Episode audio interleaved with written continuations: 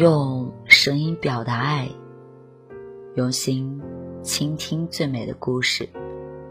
嗨，亲爱的小耳朵们，大家好！您现在收听的是网络有声电台。晚安，小耳朵，我是 NJ 童小扣。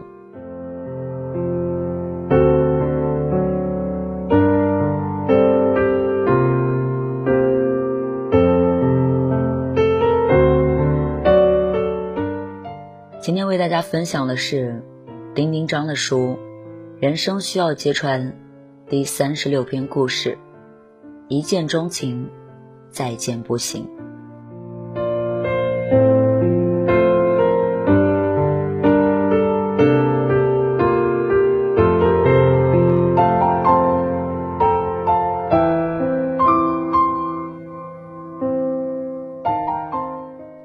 所谓缘分。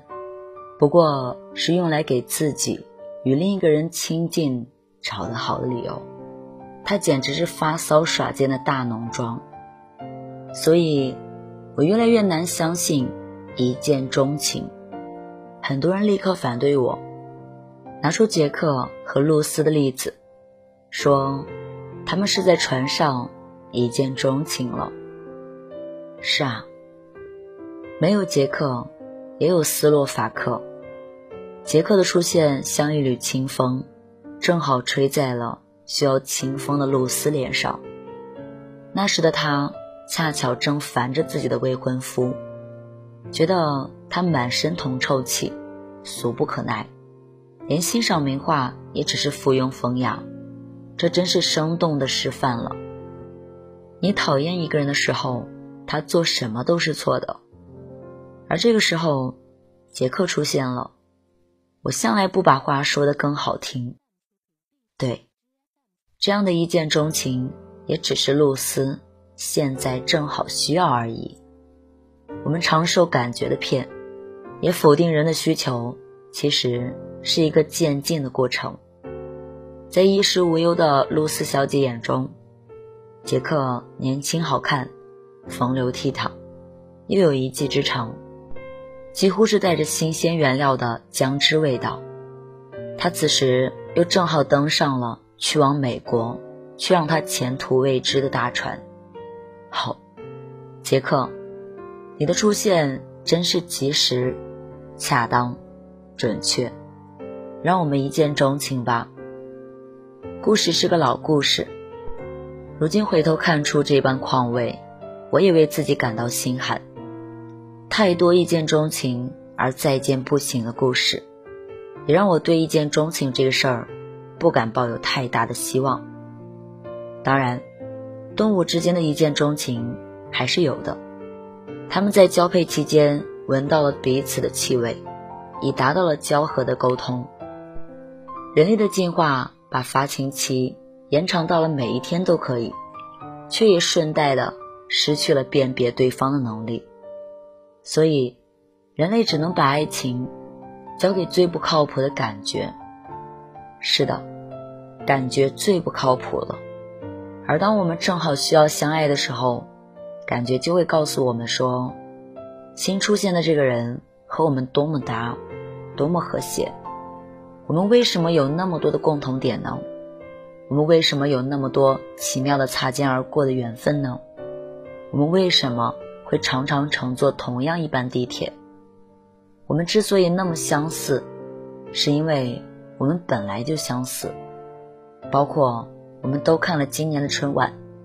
我们之所以有那么多的共同点，是因为我们在刻意的寻找相同。夏天的时候我们都热，冬天的时候我们都冷。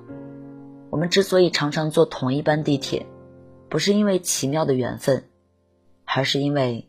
我们都得打卡，可是为什么我遇到的是他，而不是别人呢？是啊，别人不是长得丑吗？以网络来举例吧，我们未见到对方的时候，常有和对方一见钟情的感觉。这个时候，感觉不仅在欺骗你，甚至顺从的在修饰你想象中的那个对方。为什么你能和他有那么多的对话？是因为你只是在和想象中的他对话而已。而当你带着我们一见钟情了的态度去见他，见光死就出现了，被我们感觉美化的那部分迅速消退缩减，他变成了一个具体的人，还是你的一见钟情吗？令你继续绝望的是，之所以再见不行的原因是，我们在日渐接触的过程中，逐渐发现与对方的差距。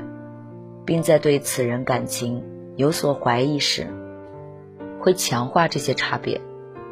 这也是感觉的另一个不靠谱，就像骗我们很相似一样，也会骗我们有多不相似。